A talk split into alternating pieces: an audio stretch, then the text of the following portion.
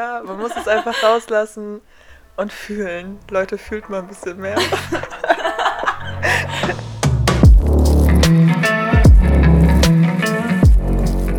Ja, hi und herzlich willkommen zu einer neuen Podcast-Folge von uns. Ja, wie fange ich mal an? Und zwar behandle ich gerade in meinem Philosophiestudium die nikomachische Ethik von Aristoteles, falls euch das was sagt. Es geht grob gesagt darum, dass wir alle als Menschen nach dem Guten streben, also nach dem guten, gelungenen Leben.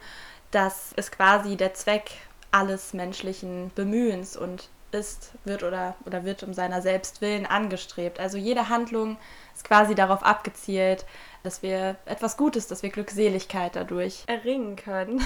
genau. Und wir wollen uns heute damit beschäftigen, was, wenn das Thema, ich sag eher Positivität, falschen Turn nimmt. Also wir wollen uns heute mit dem Thema toxische Positivität beschäftigen und haben da ein paar spannende Sachen rausgesucht und ja, erzählen euch jetzt mal ein bisschen was darüber. Ja, genau. Und um vielleicht erstmal eine Definition zu nennen zur toxischen Positivität, haben wir hier was rausgesucht aus dem Internet. Hier steht, toxische Positivität bezeichnet Verhaltensweisen von Menschen, die krampfhaft versuchen, jede Situation mit positivem Denken und übertriebenem Optimismus zu begegnen.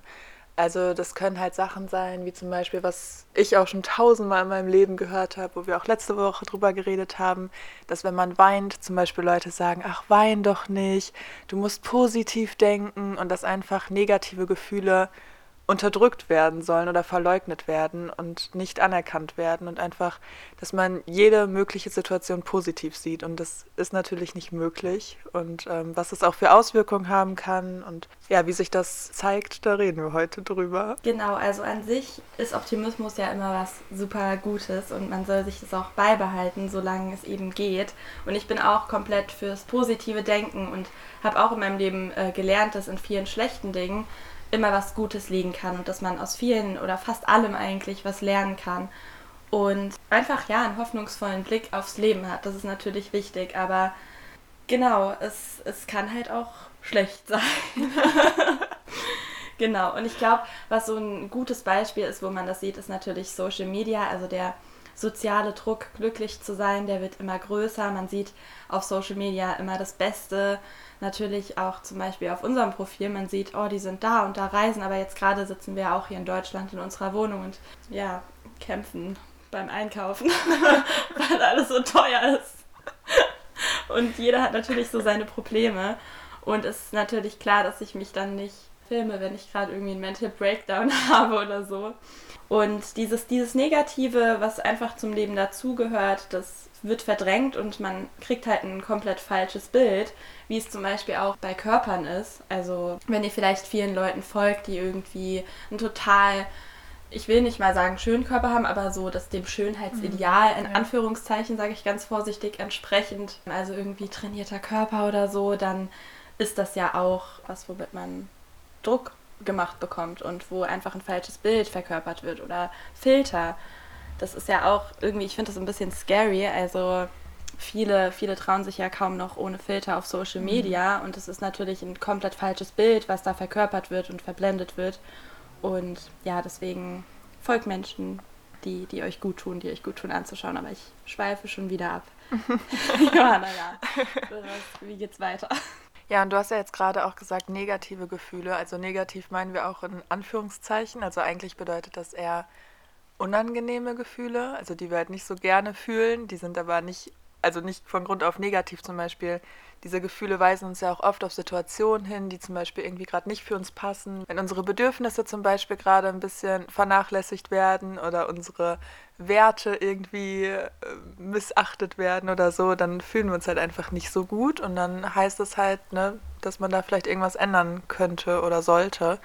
Deswegen ist es ja auch total wichtig, weil das sind ja oft auch Wegweiser oder irgendwie ja so Signale, auf die man halt auch hören sollte und die man nicht einfach verleugnen sollte. Ja, es ist eben vollkommen okay, mal nicht gut gelaunt zu sein und sich mal nicht gut zu fühlen und ja, das ist ja was, worüber wir schon oft geredet haben, dass es eben normal ist und deswegen auch eben das zu hinterfragen, wenn ihr das vielleicht bei Menschen sieht, weil seht, weil viele, man weiß ja nie, wie es der Person eben in, mhm. im Inneren geht. Das, also jedem geht es mal schlecht, jedem. Ich glaube, es gibt keinem, keinen Menschen, dem es ständig gut geht, die ganze Zeit. Es ist ja auch in Studien belegt, dass es gut ist, wenn man positiv denkt, aber eben keine sinnvolle Art damit umzugehen ist, diese negativen, in Anführungszeichen, Emotionen eben wegzupuschen und sich gar nicht damit zu beschäftigen.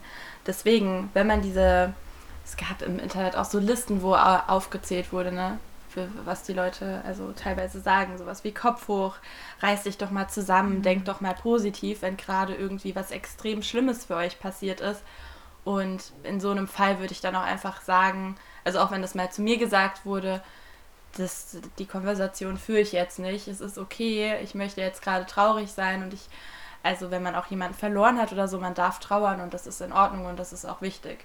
Ja, auf jeden Fall. Vor allem, wenn man die auch nur wegdrängt, diese Gefühle, dann ist es ja auch nur eine Art Symptombehandlung. Also du behandelst ja nicht das wirkliche Problem, weil Gefühle müssen halt gefühlt werden. Dafür sind die ja auch irgendwo da.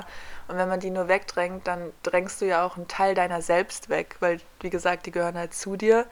Und jeder hat solche Gefühle und es ist ja, wie gesagt, auch immer irgendwie eine Chance, daraus irgendwas mitzunehmen und irgendwie daran zu wachsen oder halt auch irgendwie Nähe zu anderen Leuten aufzubauen, weißt du, wenn du das auch teilen kannst mit Menschen, dass es dir halt nicht gut geht, dass du vor Leuten weinen kannst, dass Leute wirklich mit Empathie auf dich zukommen und nicht halt mit toxischer Positivität und halt wirklich anerkennen, dass du diese Gefühle hast und das halt auch zulassen können.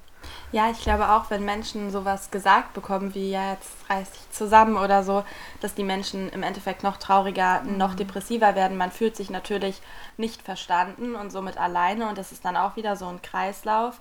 Wenn die Dinge einfach runtergeredet werden, es gibt manche Dinge, Schicksalsschläge, die man einfach nicht versteht, auch wenn ich zum Beispiel jemand bin, der wirklich in fast allem was Positives sieht, aber man, man fragt sich natürlich bei manchen Dingen, warum ist das jetzt passiert? Ich finde da gerade nichts Gutes dran. Und dann kann man auch den Menschen das Verständnis geben und mit denen mit Empathie entgegentreten. Mhm. Ich habe auch von einer Frau gelesen, sie hat, glaube eine Fehlgeburt gehabt und dann ne, ist natürlich was ganz Schlimmes.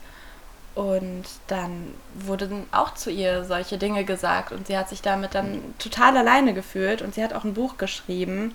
Anna Maas heißt sie, also ist auch ein Buch, was man empfehlen kann. Äh, die Happiness-Lüge, wenn positives Denken toxisch wird. Und was übrigens auch noch eine coole Buchempfehlung darüber ist, ist Positives Denken, Vorteile, Risiken und Alternativen von Astrid Schütz und Lasse keine Ahnung. Kann ich jetzt nicht mehr lesen, was ich da aufgeschrieben habe. Und diesen Cover auch. Ich glaube, äh, Frau Schütz ist auch äh, Dozentin an der Uni und ja, die haben darüber auch Psychologie, glaube so irgendwie. Mhm. Ja, haben darüber auf jeden Fall auch ein spannendes Buch geschrieben, was man sich, wenn man sich noch näher mit dem Thema auseinandersetzen kann, vielleicht mal anschauen kann. Ja, voll spannend. Ich finde auch, wenn man dann sowas gehört, also sowas gesagt bekommt, sowas zu Ohren bekommt, wie halt irgendwie so, ja, ne, mit dem Zusammenreißen oder so. Ich krieg dann halt auch voll die Schuldgefühle, weil dir wird ja suggeriert, dass diese Gefühle, die du gerade hast, halt nicht da sein sollten und dass du dich anders fühlen solltest, aber du fühlst dich halt so und du kannst es dann ja auch irgendwo nicht ändern, außer du verdrängst es halt und ne, haben wir jetzt schon gesagt, dass das natürlich nicht der richtige Weg ist.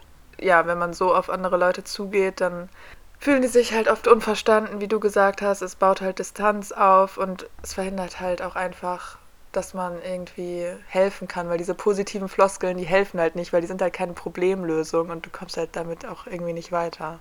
Genau, ich glaube schon, dass man natürlich ab einem bestimmten Zeitpunkt einfach irgendwie weitermachen muss, mhm. natürlich.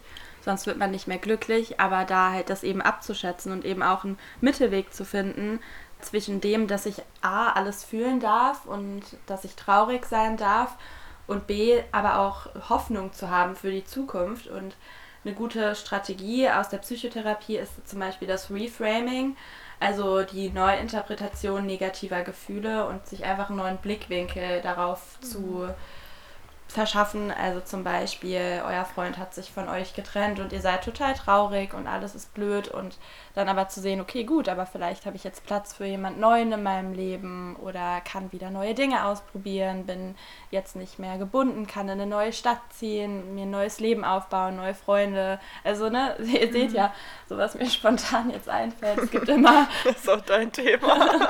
es gibt immer gute, gute Dinge in den schlechten Dingen. Mhm. Punkt. Und was ich auch gelesen habe, was ich richtig, richtig spannend fand, war eine Studie, die besagt, dass Menschen mit einer höheren Emo-Diversity, also einer höheren Vielfältigkeit an Emotionen, also dass man halt nicht nur ne, zwei, drei Emotionen hat, die positiv sind, sondern eine ganze Vielfalt, eine niedrigere Konzentration an entzündungsfördernden Stoffen im Blut haben. Ich fand das total krass. krass. Und das, also das ist dafür verantwortlich, dass es ein geringes Risiko für bestimmte chronische Krankheiten gibt. Heftig, ja. Ultra, oder? Ich fand das irgendwie ja. voll krass. Also das ist halt wirklich auch auf physischer Ebene einfach wichtig, Dinge nicht zu unterdrücken, sondern wirklich zu fühlen und rauszulassen. Also, dass man wirklich chronische Krankheiten vorbeugen kann. Ich finde das voll krass. Ja, es gibt auch, ich habe mal ein Praktikum gemacht in einer Schule und da waren eben auch Kinder, die körperlich oder geistig behindert waren. Und da war eben ein Junge, ich weiß nicht, wie genau diese Krankheit heißt. Vielleicht kennt sich jemand von euch da besser mit aus, aber ich kann mich noch erinnern, er hat auch nicht über Dinge geredet und hat schwere familiäre Verhältnisse gehabt und hat es dann auch sozusagen unterdrückt und in sich reingefressen, diese Emotionen, und konnte dann zum Beispiel nicht mehr auf Toilette gehen. Und das sind eben Dinge, wo man auch sieht, dass sich das stark auf den Körper auswirkt. Und ja, da sieht man wieder was Psychosomatik, so, ne? Finde ich auf jeden Fall auch spannend. Kann man auch mal eine Folge drüber machen. Dazu hat der Karl Gustav Jung auch was äh, Passendes gesagt. Das habe ich mir aufgeschrieben. Was man ablehnt, bleibt nicht nur bestehen, sondern wird immer größer. Ja, true. Ja, und das ist es halt, ne? Gustav. Ja, Gustav hat es richtig gesagt. Ja, man muss es einfach rauslassen und fühlen. Leute, fühlt mal ein bisschen mehr. Ja, und dazu, was ich mir auch gedacht habe, ist ja, dass, also so wie ich das wahrnehme, ist es ja oft in der Gesellschaft so, dass Frauen zum Beispiel Wut nicht so zeigen können oder viele Frauen auf jeden Fall oder dass das nicht so akzeptiert ist, dann ist man schnell hysterisch oder man übertreibt und irgendwie aggressiv. Genau und bei Männern ist es halt oft mit Trauer, also ne, viele Männer können ja auch irgendwie nicht weinen vor anderen Menschen oder auch generell nicht und dass man da auch mehr auf sich achtet und Sachen halt einfach passieren lässt, weil es gibt immer einen Grund für Gefühle und warum die da sind und warum man sich gerade so fühlt und da auch reinzufühlen, genau, warum man sich halt so fühlt, woher das kommt, was der Ursprung davon ist und das nicht in sich reinzufressen, weil man irgendwie denkt, so die Gesellschaft würde das irgendwie von einem erwarten. Ja, denn nur so können wir einen Unterschied machen in der Welt. genau, schönes Schlusswort. Ja, das war's dann äh, mit der Folge. Hast du, hast du noch irgendwas dem hinzuzufügen? Nee, du? nee. Ja, es ist heute mal eine bisschen kürzere Folge gewesen. Wir wollten die eigentlich um 17.30 Uhr uploaden, aber haben jetzt 20.15 Uhr. Müssen die noch schneiden? Nein. Anderthalb Stunden. ja. Tatortzeit. Ich hasse Tatort. aber ja, genau. Vielen Dank, dass ihr wieder zugehört habt und wir hoffen, es hat euch gefallen oder ihr konntet vielleicht noch was daraus mitnehmen. Und dann hören wir uns nächste Woche wieder. Bis bald. Bis bald. Ciao.